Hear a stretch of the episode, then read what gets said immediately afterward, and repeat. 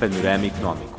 As informações e análises sobre a economia mundial, políticas, mercado, negócios, empresas e personalidades do setor, tudo no Panorama Económico. Olá pessoal, sejam bem-vindos a mais um Panorama Econômico. Sou Flor Belagor, diretamente de Beijing. Hoje vamos focar nas empresas de comércio eletrônico. Na primeira reportagem, contamos como o Alibaba aproveita sua rede de logística global para ajudar as pequenas e médias empresas de outros países. A outra apresenta a promoção de emprego por plataformas de takeaway e de e-hailing no contexto da epidemia. Por fim, teremos ainda novidades econômicas. Bem, fiquem ligados, o panorama econômico está começando. Embora sejam impactadas pela pandemia de novo coronavírus, algumas empresas de comércio exterior da China conseguiram recuperar rapidamente os negócios e encomendas no exterior, graças à eficiente logística internacional. Algumas empresas de comércio eletrônico, representadas pelo Alibaba, até mesmo ajudaram no desenvolvimento das pequenas e médias empresas em todo o mundo. Ouça a reportagem. A companhia de tecnologia inteligente Cambrico, com sede em Dongguan, na província de Guangdong, passou de vender equipamentos médicos para máscaras. Suas vendas online e offline aumentaram 150 vezes em comparação com o mesmo período do ano passado. A YI é uma companhia que vende produtos de câmara inteligente após o surto, fogou em negócios na AliExpress e alcançou o dobro na venda no primeiro trimestre deste ano, em relação ao trimestre anterior. A Danjun é uma exportadora de óculos de sol da província de Zhejiang. Sua vice-gerente Wu Shan falou sobre o negócio 由于物流没有保障，我们关闭了其他跨境平台上的 Fechamos 店 nossas 铺， lojas 仅 em 保留了 outras 有菜鸟 plataformas 提 de 供物流 comércio 服务的新麦 eletrônico 通店铺。 internacional 今年三 e 月 só 份， mantemos 销售额相 aberta 较 a 去年 loja 同 na 期增长了五 AliExpress, 倍左右。 que tem o serviço de logística fornecido pela Cainiao, do grupo Alibaba. Em março, a venda aumentou cinco vezes do que a marca atingida no mesmo período do ano passado. A capacidade de frete aéreo internacional ficou bastante fraca por causa das restrições de entrada em outros países. Para ajudar as pequenas e médias empresas com lojas na AliExpress a garantirem o transporte durante a pandemia, a Cainiao do Alibaba enviou cerca de 200 voos charter, abrindo os canais de logística bidirecional entre a China e o exterior e ajudando na retomada da produção dos comerciantes globais. O responsável da Cainiao na Europa, Bu Hua, explicou a operação de logística. 大家知道，欧洲疫情其实非常严重的，尤其像意大利、西班牙这些国家。我们在这些 Sabemos 国 que 家 a 和当地 situação 呃 da 这个 pandemia 这个 estava 配送渠道 grave na 呃 Europa, 当地商业配送渠道 especialmente na 都建立了 Itália 非 e 常好的 Espanha. Temos boa cooperação com os fornecedores de logística, incluindo os correios e as instituições comerciais nesses países. Por isso, podemos manter a nossa rede de distribuição dinâmica e flexível. Por exemplo, quando os correios espanhóis paralisaram, passamos oportunamente a ligar com as outras redes de distribuição e logística locais assim permitindo que as remessas internacionais da Cainiao continuassem a andar, sem serem prejudicadas pela paralisação de uma única rede. O vice-presidente do aeroporto de Liège, na Bélgica, Steven Verhaaselt, afirmou que, graças à cooperação com as empresas de comércio eletrônico da China, o volume de carga da China movimentada pelo aeroporto aumentou 40% em comparação com um mês atrás. Isso também beneficiou as pequenas e médias empresas europeias. Thanks to Alibaba and Cainiao, we have been able to support SMEs As cooperações com a Cainiao da Alibaba ajudam as pequenas e médias empresas a passar as dificuldades de gestão trazidas pela pandemia de novo coronavírus, garantindo sua operação normal e assim ajudando as famílias dos trabalhadores das empresas. Na Europa, mais de 90% das empresas são pequenas e médias. Por isso, você pode imaginar quanta carga será atendida pelo nosso aeroporto no futuro e quando os comerciantes podemos ajudar. Esse tipo de ajuda é especialmente importante durante a epidemia. A taxa de desemprego global baterá possivelmente o recorde. A economia precisa acelerar a recuperação após a epidemia. As pessoas precisam de esperança e apoio.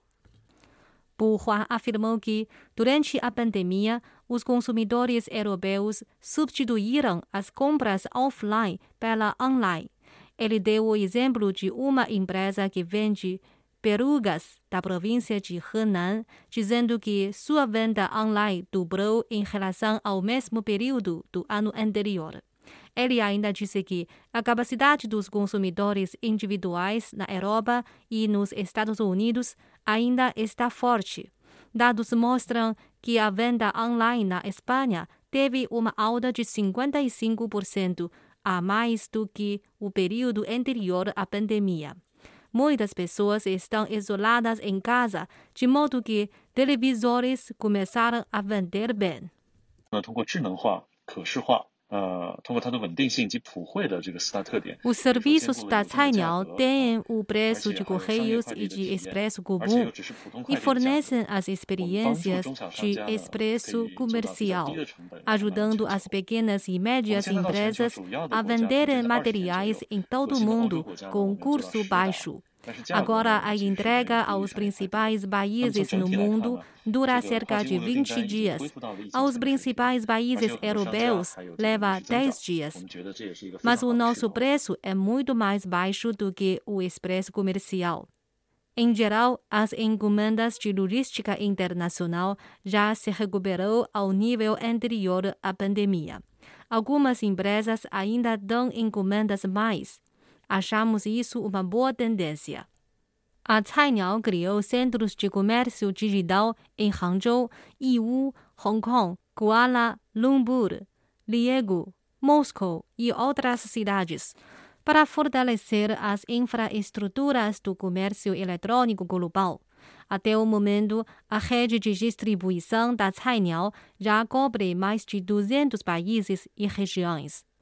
Vocês ouviram Rede de Logística Global do Alibaba ajuda pequenas e médias empresas de todo o mundo.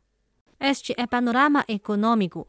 Na China, as plataformas de comércio eletrônico estão acelerando a retomada dos negócios com base na garantia de segurança.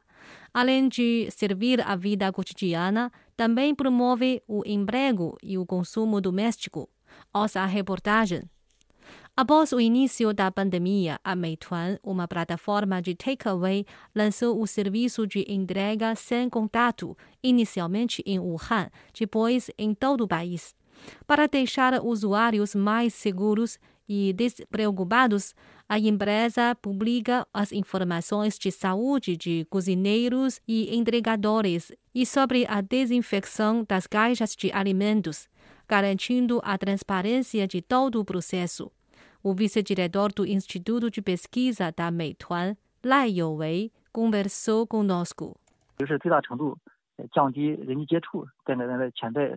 Para minimizar o risco potencial de infecção causado pelo contato interpessoal, atendendo a demanda dos residentes e apoiando a operação dos comerciantes, a Meituan lançou o serviço de entrega sem contato, o qual foi seguido por todo o setor de logística e de comércio eletrônico.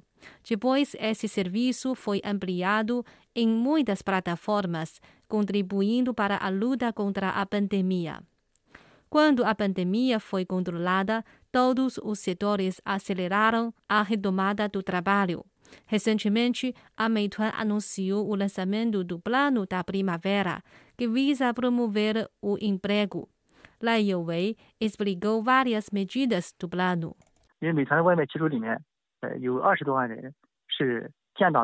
Cerca de 200 mil entregadores da Meituan foram classificados como pobres. Eles alcançaram emprego estável na nossa plataforma e saíram da pobreza com seus próprios esforços. Nesta primavera, a empresa insistiu em realizar recrutamento escolar, fornecendo mais de mil cargos, incluindo pesquisa e desenvolvimento de produtos e análise comercial aos graduandos universitários. Além disso, a empresa ainda forneceu 3 mil cargos à sociedade. Desde o lançamento do Plano da Primavera, em 24 de fevereiro, a Meituan promoveu a conexão com 21 plataformas regionais de mãos de obra e já recrutou 260 mil novos entregadores. A Didi, maior companhia de e-hailing na China, forneceu serviços especiais para comunidades residenciais e equipe médica em Wuhan, Shanghai, Beijing e outras cidades durante a epidemia a empresa investiu 100 milhões de yuans para equipar películas protetoras em assentos dos carros contratados. Essa medida cobriu 231 cidades. Após o surto da epidemia, motoristas de e-hailing encontraram uma grande queda de chamadas e suas receitas reduziram. A Didi congelou a taxa de serviços de fevereiro, permitindo que fosse adiada por um mês. Um funcionário de comunicação pública da Didi afirmou que a companhia também criou oportunidades para os motoristas ganharem dinheiro. Lançamos o serviço de entrega, quer dizer, os motoristas ajudam residentes em quarentena na compra de alimentos e medicamentos. Os motoristas qualificados podem realizar o serviço o mais rápido possível após o treinamento. A Didi ainda planeja fornecer 15 mil cargos de trabalho aos militares aposentados e vai lançar o cupom de e-hailing. Vocês ouviram plataformas de takeaway e e-hailing promovem emprego e consumo doméstico. Antes de encerrar o programa, vamos ouvir as notícias econômicas da semana passada.